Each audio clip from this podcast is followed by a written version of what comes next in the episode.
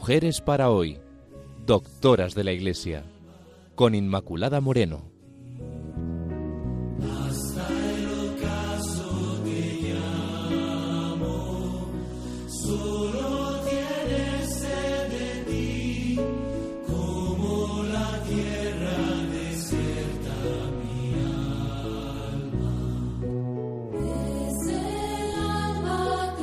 Queridos amigos de Radio María, bienvenidos. Con ustedes estamos Pilar Álvarez e Inmaculada Moreno. Seguimos profundizando en todo ese bagaje espiritual que nos ha dejado Santa Teresa de Jesús. Hoy continuamos con Camino de Perfección y con el libro Castillo Interior, también llamado Las Moradas. En Camino de Perfección Santa Teresa lo que hace es comentar el Padre Nuestro. Vamos a ver brevemente el contenido y a la vez va explicando las etapas en la oración. En Camino de Perfección 26-29 trata la oración de recogimiento y explica, Padre nuestro, que estás en los cielos. En concreto, en 26.9 anima a llevar una imagen de Jesús a sus religiosas o un libro para recoger el pensamiento, para orar. Lo que podéis hacer para ayuda de esto, procurar traer una imagen o retrato de este Señor que sea a vuestro gusto, no para traerle en el seno y nunca le mirar, sino para hablar muchas veces con Él, que Él os dará que le decir. Continúa explicando despacito cada frase del Padre Nuestro. Santificado sea tu nombre. Ahí explica la oración de quietud, a la que la oración vocal puede conducir. Se empieza por la oración vocal y el Señor nos va llevando hasta llegar a esa oración de quietud, con una gran paz interior. Si no dijeseis que trato de contemplación venía aquí bien en esta petición hablar un poco de principio de pura contemplación, que los que la tienen la llaman oración de quietud. Mas, como digo, trato de oración vocal parece no viene lo uno con lo otro, a quien no lo supiere, y yo sé que viene. Perdonadme, que lo que quiero decir, porque sé que muchas personas rezando vocalmente las levanta Dios sin entender ellas como a su vida contemplación. Bueno, vemos como la santa, pues lo que está explicando es que la meditación puede llevar a esta oración de quietud, ¿no? que no todo el mundo en aquel tiempo pues estaba de acuerdo. En Camino de Perfección 31.2 dice, ella cosa sobrenatural y que no la podemos procurar nosotros por diligencias que hagamos, porque es un ponerse el alma en paz o ponerla el Señor con su presencia, por mejor decir. Entiende el alma, por una manera muy fuera de entender con los sentidos exteriores, que está ya, junto cabe su Dios, con un poquito más llegará a estar hecha una misma cosa con Él por la unión. Siéntese grandísimo deleite en el cuerpo y grande satisfacción en el alma. En camino de perfección 31.3 dice, ¿no le parece hay más que desear las potencias sosegadas que no querrían bullirse? Todo parece les estorba amar, aunque no tan perdidas, porque pueden pensar en cabe quién están las dos. Están libres. La voluntad es aquí la cautiva, y si alguna pena puede tener estando así es de ver que ha de tornar a tener la libertad. Y de esta manera amigos, tan bella, explica la quietud, que es como su mismo nombre está indicando, ese silencio y reposo contemplativo, donde la voluntad nos ha dicho, Teresa de Jesús no pierde del todo su dulce quietud, dice. Continúa, una vez que ya ha explicado esta relación entre meditación, oración de quietud, en el 32 de Camino de Perfección, donde hágase tu voluntad en la tierra como en el cielo, habla de la contemplación perfecta. En el 33-35 sobre Danos hoy el pan de cada día y explica la oración eucarística y así, explicando en el capítulo 37 la excelencia de esta oración y la necesidad de andar en el amor y en el temor. Qué valiente es Teresa. Hace lo que tiene que hacer y dice lo que tiene que decir, sabiendo las dificultades o el ambiente religioso de la época que no siempre estaba de acuerdo con las cosas que, que ella dice, ¿no?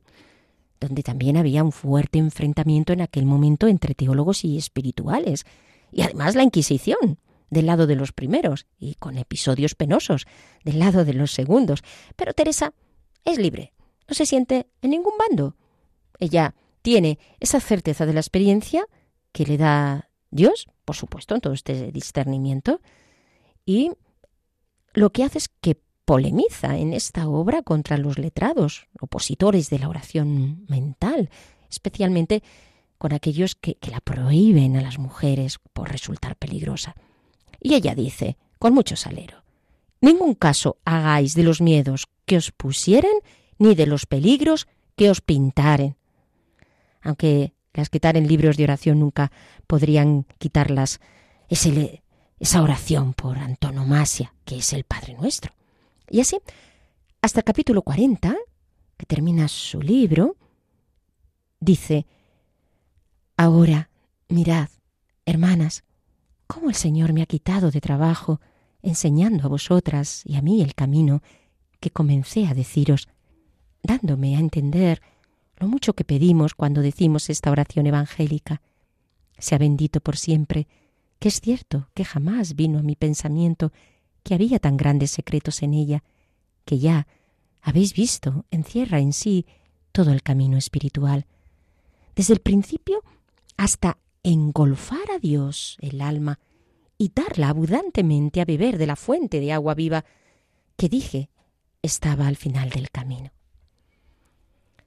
En fin, resumiendo, encontramos en Camino de Perfección un libro de formación espiritual, escrito con carácter formativo, lleno de páginas briosas de admiración, valiente grafía, de unción, de sencillez, audaz, cuyo tema central es la iniciación de la Carmelita en la vida de oración.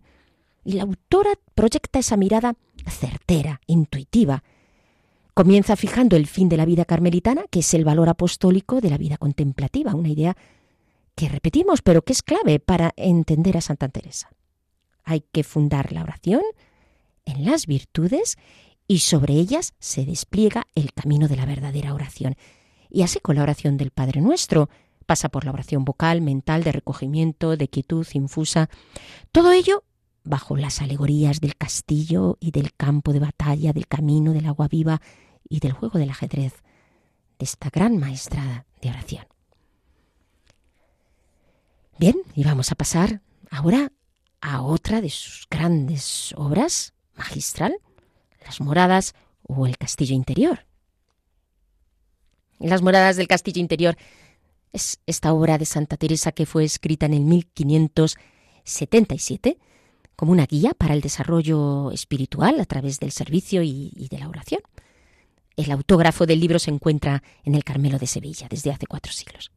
El título es Este tratado llamado Castillo Interior escribió Teresa de Jesús, monja de Nuestra Señora del Carmen, a sus hermanas y a las monjas carmelitas descalzas.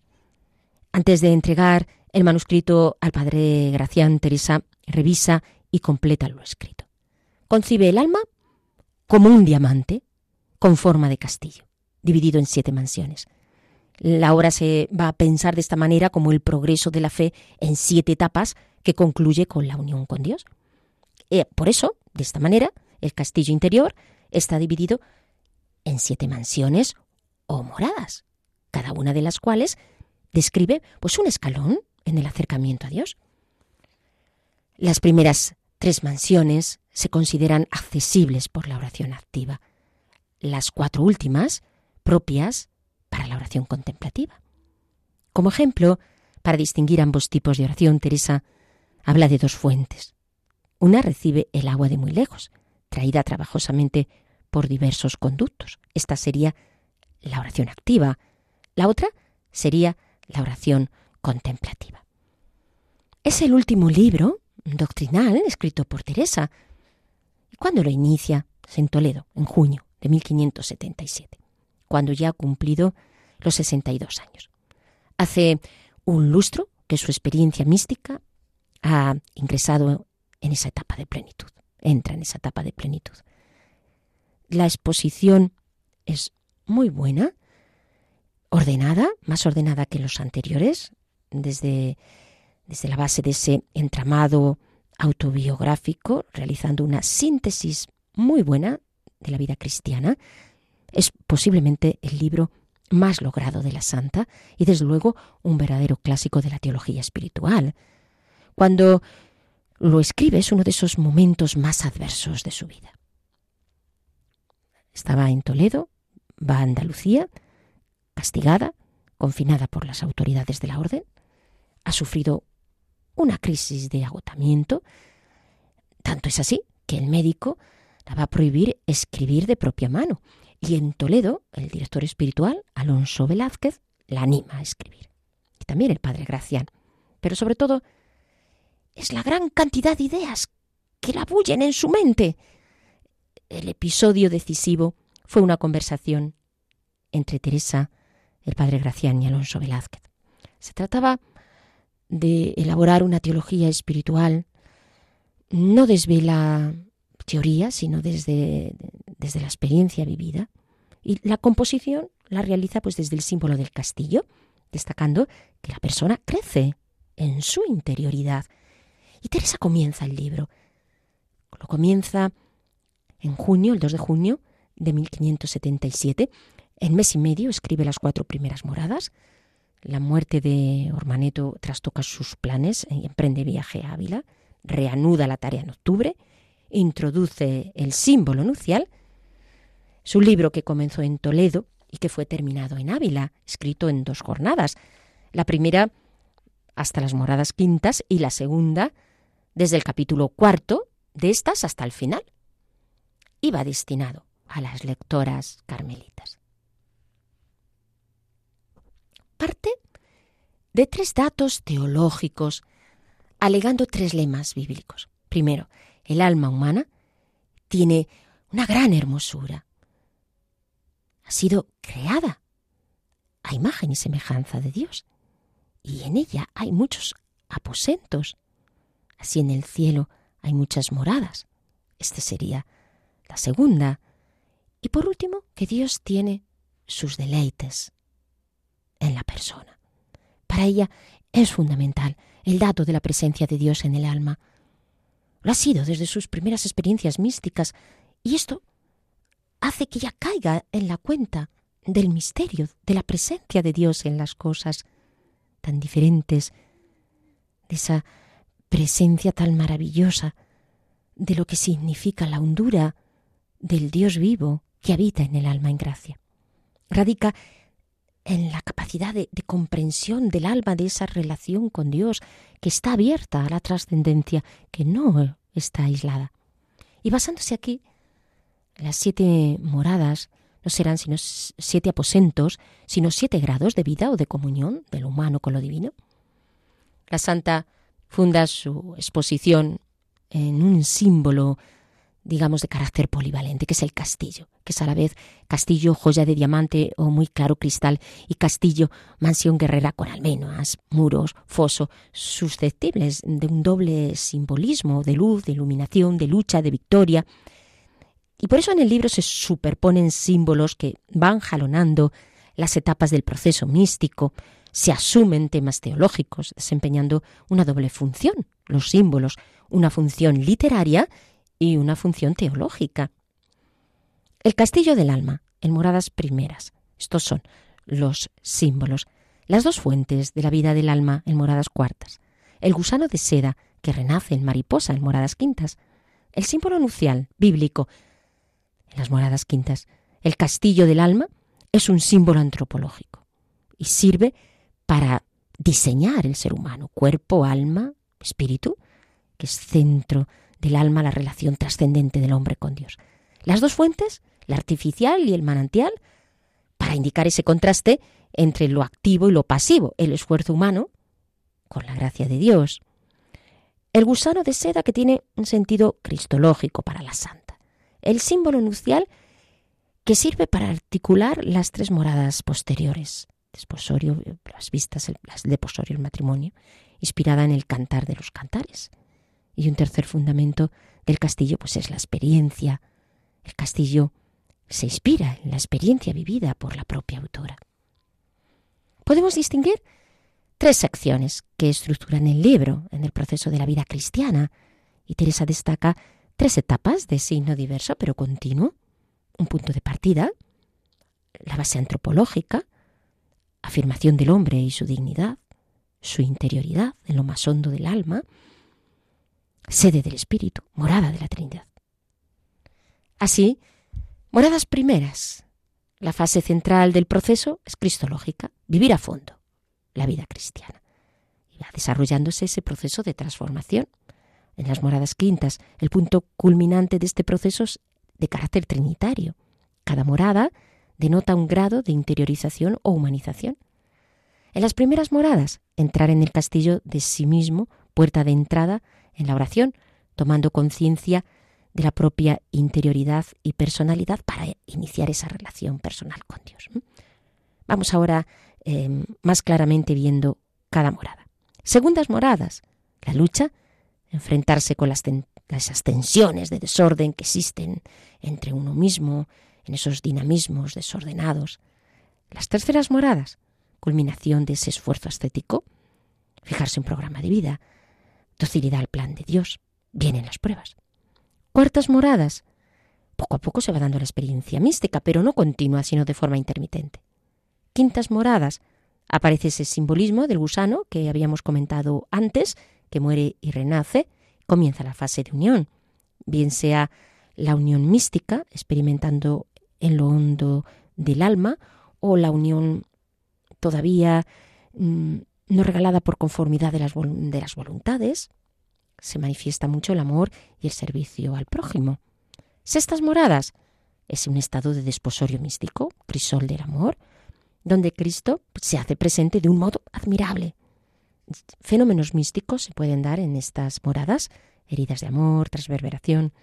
Séptimas moradas, el matrimonio místico. Aquí se le comunican las tres personas divinas al alma.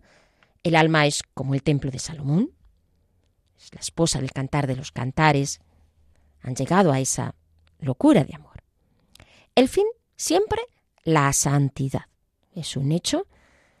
Cristo nos lleva al Padre la santidad realiza esa plenitud humana y nos hace hombres nuevos, situando al cristiano también en la dimensión eclesial y en una actitud mm, muy profunda de servicio. No podemos decir, iba a decir casi total, pero esa totalidad, pues ya sabemos que se nos da en la plenitud de la vida eterna. Entonces estos cuatro temas están presentes en su obra. La experiencia trinitaria, el hecho cristológico, los efectos de la oración y la referencia continua a María y a nuestro Señor.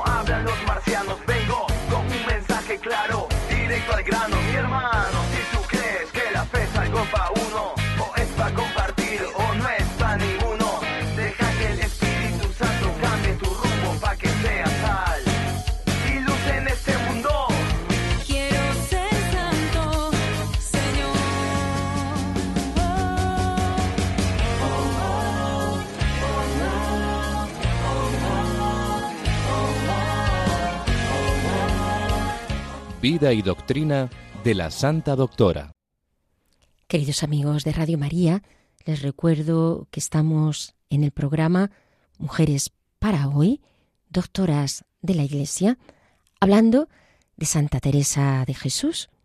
Hoy en concreto hemos hablado de Camino de Perfección, del contenido del libro de la Santa Camino de Perfección y también de la estructura de moradas, castillo interior de Santa Teresa. Voy a pasar una vez que hemos visto como esa estructura a ver lo que significa el libro de moradas y lo que aporta respecto a la oración. Antes eh, les recuerdo que pueden ponerse en contacto con nosotros a través del correo mujeres para hoy arroba radiomaria.es. En cuanto a las moradas, en relación a la oración, vamos a pasar a este aspecto.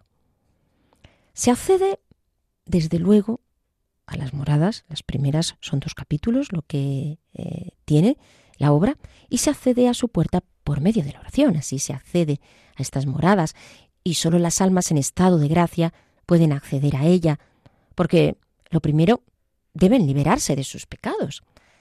En las moradas segundas las almas han salido del pecado, pero pueden caer en él, hay que estar muy vigilantes. Y a estas moradas las dedica un capítulo. En las moradas, terceras, a las que va a dedicar dos capítulos, las almas van ganando confianza y si no retroceden, ven que van por el buen camino que tiene que ser siempre el de la humildad y el de agarrarse continuamente a la misericordia de Dios. En las moradas cuartas, a las que va a dedicar tres capítulos, hace referencia a la oración de quietud. No se trata de pensar mucho, sino de amar mucho. Las moradas cuartas tienen tres capítulos. En las moradas quintas, con cuatro capítulos, va a describir la unión del alma con su Creador. El alma solo busca la voluntad de Dios. En las moradas sextas, con once capítulos, la unión se profundiza con mayores efectos que en la morada anterior. El alma está herida del amor del esposo y pasa mucho tiempo entre trabajos interiores y exteriores. En las moradas séptimas, a las que dedica cuatro capítulos, el alma recibe por fin la luz interior del matrimonio espiritual con Dios. Ya se olvida de sí y Cristo vive en ella. Para ella los grados de oración coinciden con los de la vida cristiana en su marcha a la santidad. ¿Cuál no es la intensidad de la oración que coincide con la caridad? Y en esto consiste la santidad. Concibe el alma como un castillo todo de un diamante, de muy claro cristal, donde hay muchos aposentos, así como en el cielo muchas moradas, y en el centro está el Señor del castillo. Si leemos con atención estas moradas, parece que una fuerza interior misteriosa induce al lector suavemente una, una atracción a pasar por ellas hasta llegar a este término que es esta unión, unión en el amor. Por eso, amigos, les invito a que desde luego lean este estupendo libro de la doctora Teresa. En las moradas primeras, comienza ese asombroso libro con la alegoría del castillo interior del alma, con muchas moradas arriba y abajo, y después de ponderar la gran hermosura de un alma en gracia, describe de esta manera Santa Teresa. Pues consideremos que este castillo tiene, como he dicho, muchas moradas, unas en lo alto, otras en bajo, otras a los lados, y el centro y mitad de todas estas tiene la más principal, que es a donde pasan las cosas de mucho secreto entre Dios y el alma. Sin embargo, son muchas las almas que se pasan la vida sin entrar jamás en el castillo. Entonces, a continuación, describe Santa Teresa las disposiciones imperfectas de las almas que logran entrar en esta primera morada. Son personas que van cargadas de preocupaciones, de negocios. Aprovecha la santa para explicar lo terrible que es el pecado mortal. No hay tinieblas más tenebrosas, ni cosa tan oscura y negra que no lo esté mucho más. Yo sé de una persona a quien quiso nuestro Señor mostrar cómo quedaba un alma cuando pecaba mortalmente.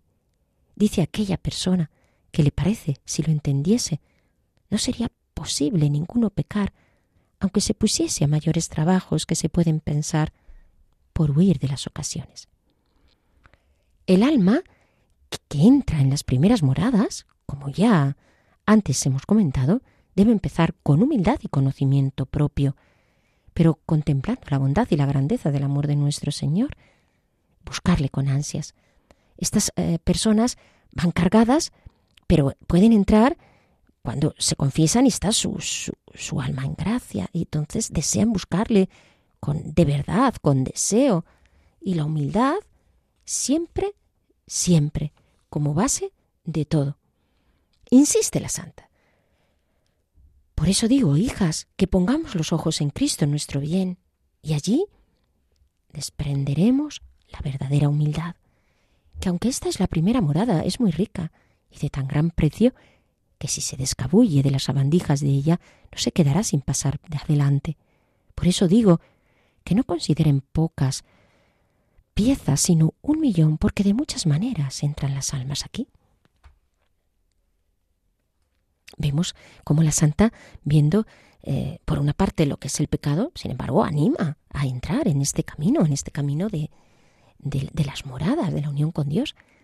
Las moradas segundas son aquellas de aquellos que procuran ya muy de veras huir de todos los peligros de no ofender a Dios, de se abstienen de los pecados graves, pero que no reparan todavía en los leves. Por eso viven en un estado de violencia y como en continua lucha, porque van sintiendo cada vez más las inspiraciones divinas y deben de frecuentar la oración para alcanzar las fuerzas que necesitan y meditar seriamente siempre en la pasión del Señor. Ella recomienda mucho esta meditación con la pasión para saber corresponder a nuestro Señor de forma generosa, porque es una manera también de despertar a amar. También han de tratar con personas espirituales para ir así aficionándose a la vida interior y suavemente el Señor las va atrayendo y van gozando de paz, de consuelo, renuncian a los gustos, a los regalos, se esfuerzan para conformarse con la voluntad de Dios. Y estas almas deben ser valientes para luchar entre las tribulaciones, las tentaciones. Siempre esté con aviso de no dejarse vencer. Sea varón que se determine que va a pelear con todos los demonios y que no hay mejores armas que las de la cruz, dice la santa. La primera morada es donde empieza el alma a entrar dentro de sí misma, huyendo del mundanal ruido.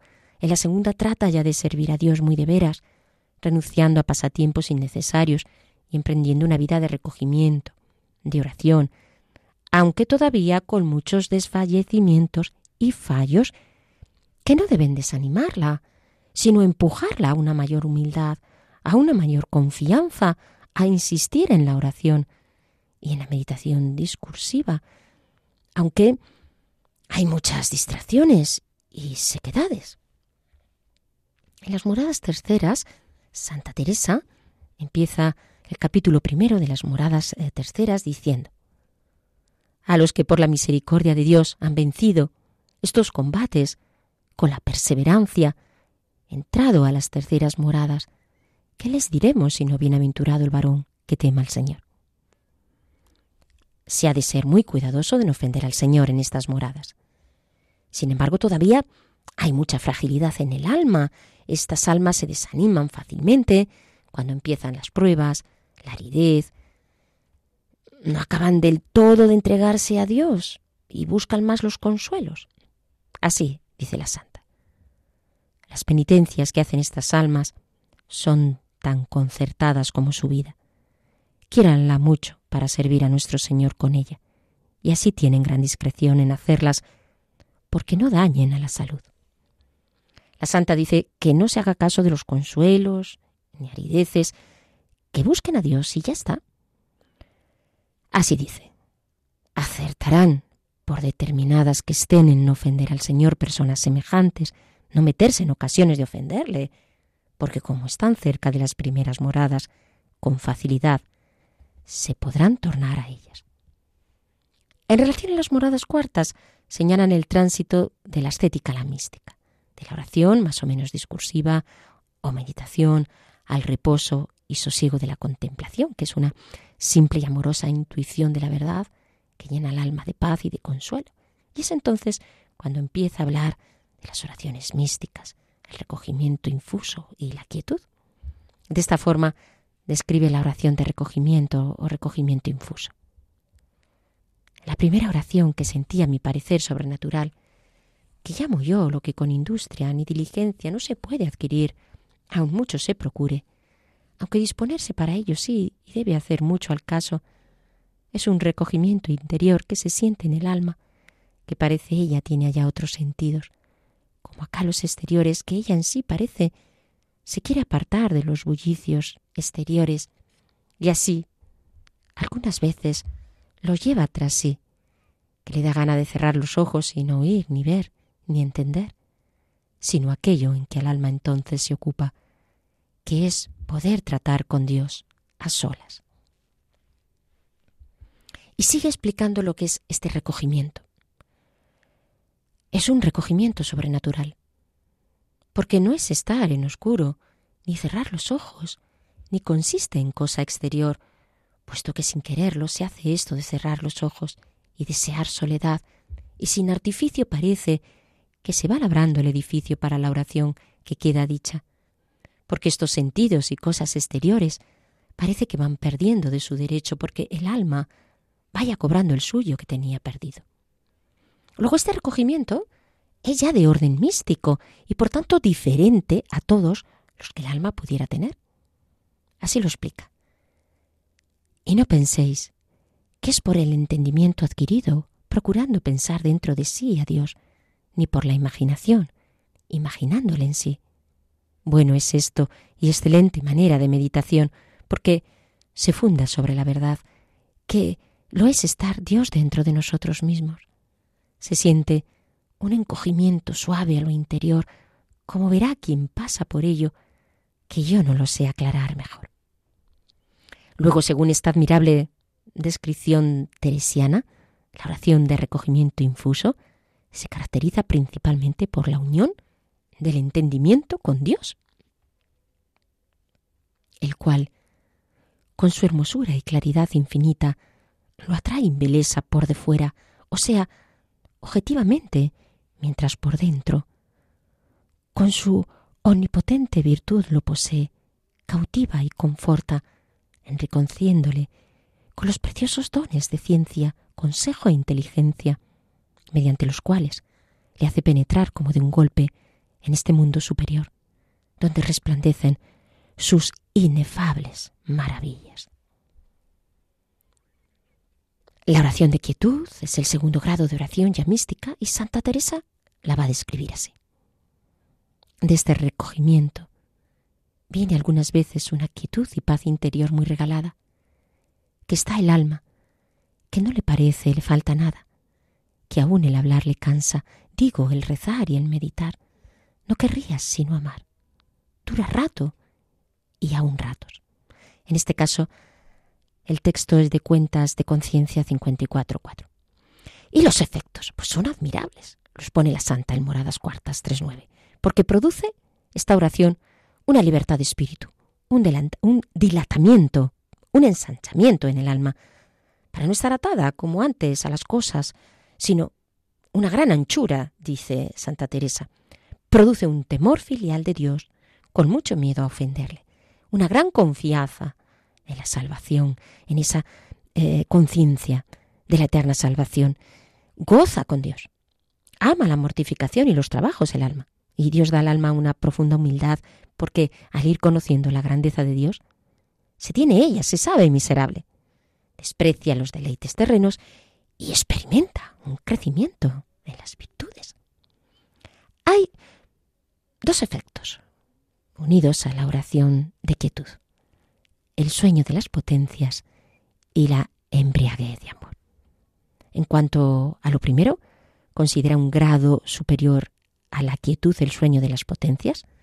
El segundo es la embriaguez de amor, los deleites intensos del sueño de las potencias que llegan a producir una especie de divina embriaguez que se va a manifestar en forma de verdaderas locuras de amor, que mueve al alma a dar saltos de alegría, a entonar cantos de alabanza, a expresar versos inspirados en ese estado interior de, de, su espíritu, tocada por el espíritu, expresa así ese, esa divina embriaguez, como esas emisiones de bálsamo divino que podemos aplicar aquí a lo que nos dice también San Juan de la Cruz.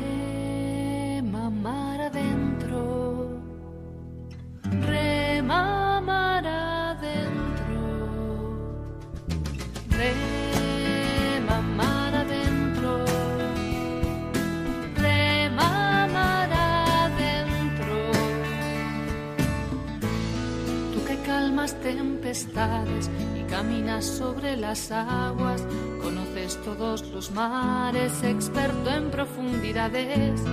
Aquí tienes nuestras redes y nuestra pequeña barca, nuestra vida y nuestro corazón ardiente. Tú, pescador de hombres, llévanos contigo a trabajar.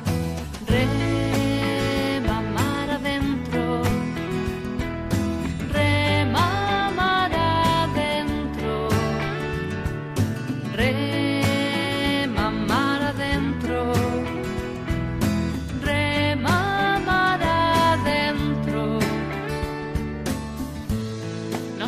En la orilla con las brasas encendidas. Después de bregar de noche, trabajo duro y estéril. No nos falte tu palabra ni el calor de tu presencia. De la mesa compartida que da vida, tú, pescador de hombres, invítanos una vez más.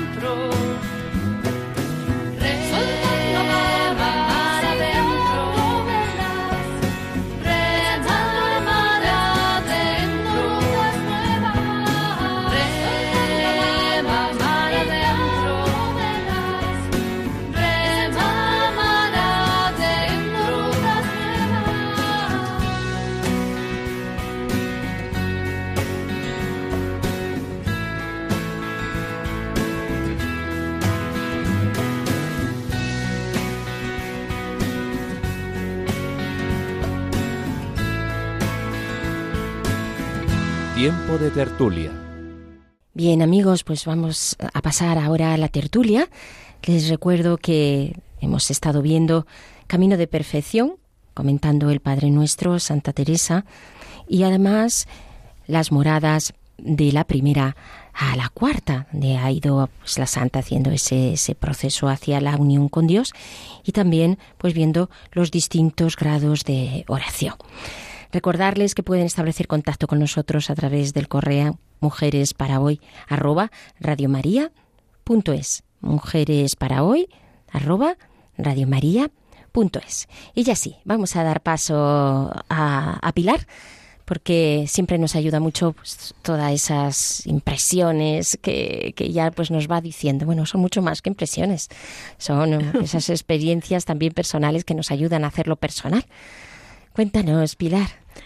Bueno, pues a mí el libro de las moradas, esta idea que Dios le pone a Teresa de describir el alma como ese castillo, eh, que es un, un diamante hermosísimo y que está tiene varias moradas y entonces eh, en la, las moradas exteriores no está el gran tesoro aunque aunque realmente desde que entras en la en las primeras moradas ves la claridad la claridad de, de, la luz que viene en el interior, que está en el interior, ilumina hasta las moradas más exteriores.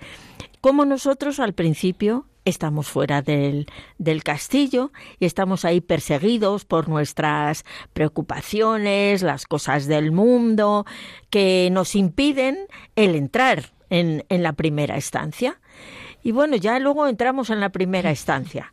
Pero resulta que dice la santa que nos acompañan unas cuantas sabandijas de estas un poco horrorosas que son las preocupaciones del mundo, eh, pues el afán de, del dinero, de las cosas que todavía arrastramos ahí. ¿Y qué es lo que hace todo eso? Que nos impide ver la hermosura que hay hacia más, más adentro y ya vamos entrando y ya vamos tomando esa determinación de no pecar, de, de no afear la hermosura de nuestra alma. Y, y estas tres moradas primeras, que son las que nosotros tenemos que trabajar más, dice Santa Teresa, porque claro, tenemos una batalla campal eh, y especialmente dice ella en la tercera, porque el enemigo que ya nos ha visto que estamos en camino, pues nos bombardea ahí de todas las maneras. También recuerdo que ya nos explicaba antes lo de el agua con el que con la que regamos, que al principio tienes tú que ahí estar cavando la noria, no sé qué, no sé cuántos, y a medida que vamos avanzando, el Señor nos va nos va regalando su agua, con lo cual es es ya otra cosa. Bien, pero a mí, eh, en la cuarta morada, por ejemplo, para mí ha sido de gran ayuda, me ha dado muchas claves para cosas que a mí me sucedían en la oración. Por ejemplo, cuando la santa explica que no es lo mismo pensamiento que entendimiento, pues me ha ayudado, porque a veces yo decía, Dios mío, ¿cómo es posible que yo quiero hacer oración o voy a la Eucaristía y de repente en medio de la consagración se me va el santo al cielo y entonces de repente estoy pensando en una cosa y yo me sentía fatal. Y y a ver, o rezando el rosario, por ejemplo. Eso para mí ha sido una batalla campal siempre, porque yo decía, pero madre mía, esto no vale para nada. Y durante mucho tiempo he dicho, mira, esto más vale no rezar el rosario, porque con lo cual ella ahí nos previene mucho y, nos hace la advertencia de que si tú tienes puesta tu voluntad en Dios, pues mm, no pasa nada y desde luego no pensar que somos unos miserables que nunca llegaremos más adelante. Esto me ha ayudado bastante.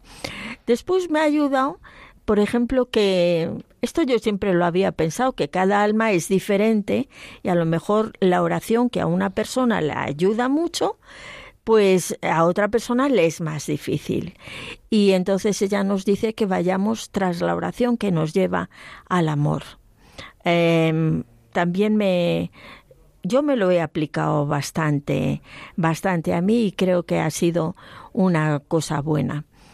Em, montones de cosas. Realmente cuando uno está leyendo las obras de Santa Teresa, se siente como que de repente se le están aclarando un montón de dudas, como si la santa te conociese a ti personalmente y supiese todo lo que, te, pasa. Y es que realmente ella habla desde su experiencia. Y eso, y además te habla con tanto amor, habla a sus hermanas con tanto amor, que tú es que ya estás ahí, ya que te ves ahí en el Carmelo y que ya vas ahí lanzada. Bueno, esto, esto es muy bueno porque a veces eh, eso de deprimirse en la oración, pues no es, no es bueno. Y ella también nos advierte contra, contra eso es maestra de oración en todo, porque ahora me estoy acordando cuando ella nos previene, cuando nos da por, por hacer montones de ayunos, montones de penitencias y y pensando que así llegaremos antes a Dios. Y ella nos previene eh, contra eso, porque a veces hay ahí un orgullo, ¿no? De yo ya he hecho el ayuno de 40 días a pan y agua tres veces. Y dice ella que mucho cuidado y que ahí es importante la obediencia a nuestro director espiritual. Dice, porque a veces estas personas que se ponen a hacer muchas cosas raras, no quiero decir yo nada que la gente no haga los ayunos, pero en fin, todo con sensatez y sentido común del cual la santa tenía muchísimo.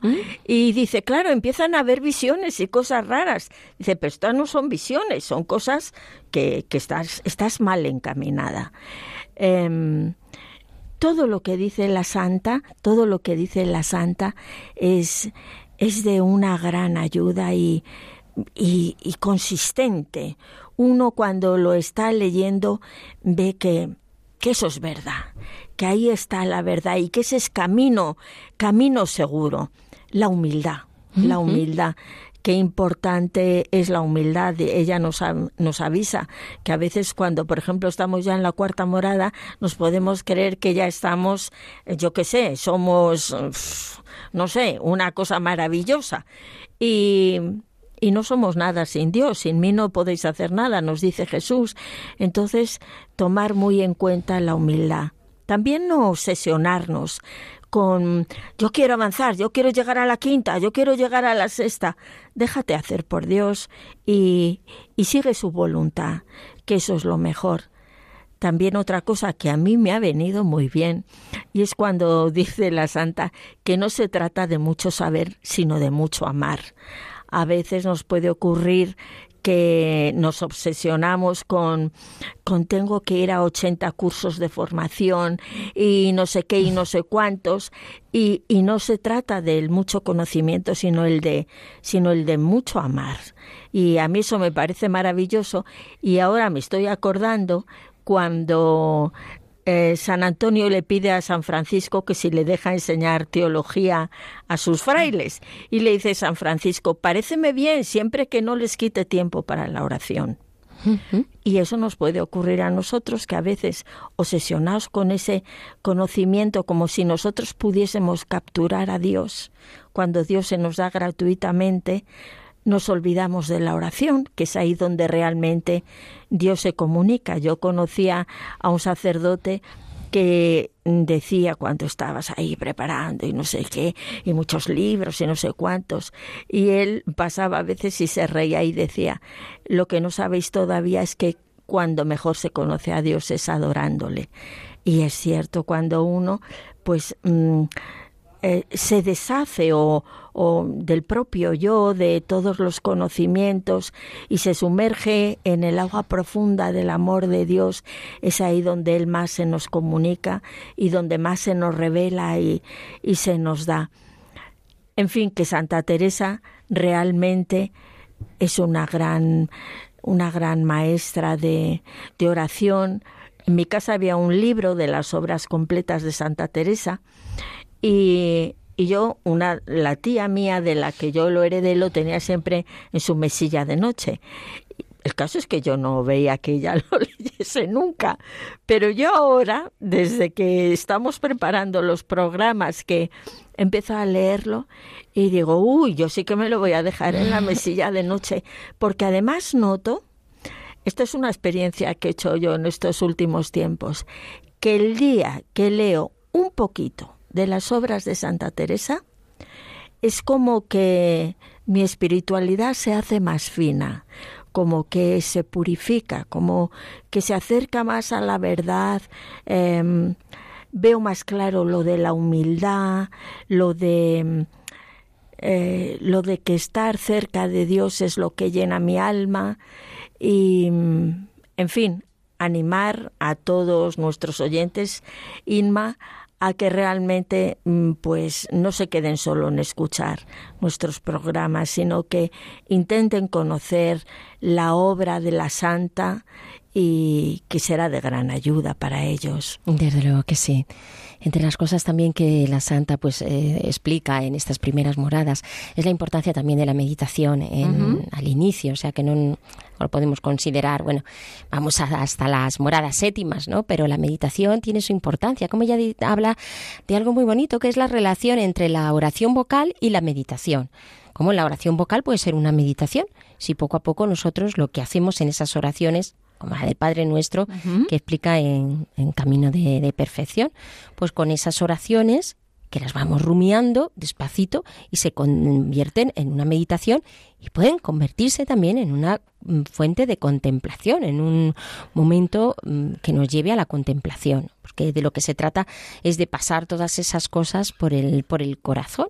Y, y Dios puede realmente actuar ahí. También eso es ese signo que tú decías de humildad, de que aunque pues Dios nos vaya haciendo crecer en un sentido, por una parte soltarnos, pero por otra parte también si lo necesitamos, pues habrá que volver a la, a la meditación, ¿no? No dejar ahí eh, nuestra mente para que se vaya con todas las distracciones del mundo mundial, sino realmente también entrar aquí. A veces yo me pregunto, Inma, si las personas que vivimos en el mundo no tenemos que hacer todos los días ese camino desde entrar desde la primera humildemente y, y, avanzar.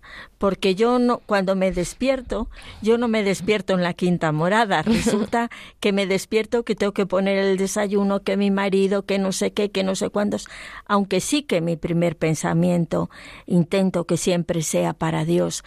Pero claro, las personas que vivimos en el mundo, eh, no sé si a lo mejor esto es una equivocación mía, de alguna manera todos los días tenemos que empezar un poco a, a recordar dónde estoy, de qué me tengo que desprender para poder llegar con la certeza de que Él nos está esperando. Eso, eso es fijo. Sí, porque estamos como muy dispersos, vivimos como muy dispersos y entonces necesitamos eh, esa concentración que nos lleva a la oración, porque la oración necesita ese silencio, esa concentración. Y es verdad eso que, que dices. Eh, también dice la Santa que utilicemos recursos para concentrarnos, como una imagen o de, de nuestro Señor o algo que nos lleve a concentrarnos y quedarnos en, ese recogimiento que también Dios nos da a partir de aquí. Pero ciertamente yo creo que eso es cierto, que muchos tendremos la experiencia de que eso es así, de que al vivir en el mundo necesitamos una mayor concentración de lo que es, pues claro, de lo que significa todo nuestro ser.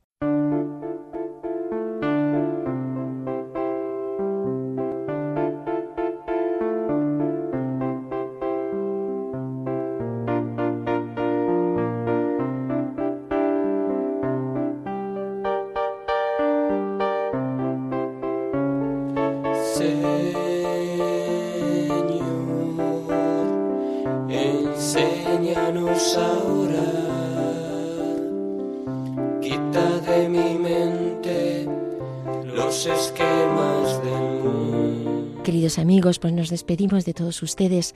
Les recuerdo que en este programa hemos estado viendo Camino de Perfección, una parte, y también Moradas, de la primera a la cuarta. Recordarles que pueden establecer contacto con nosotros a través del correo mujeresparahoy@radiomaria.es. Y nos despedimos con un pensamiento de la Santa. Lo que da valor a nuestra voluntad es juntarla con la de Dios, de manera que no quiera otra cosa sino lo que Su Majestad quiere. Hasta el próximo programa.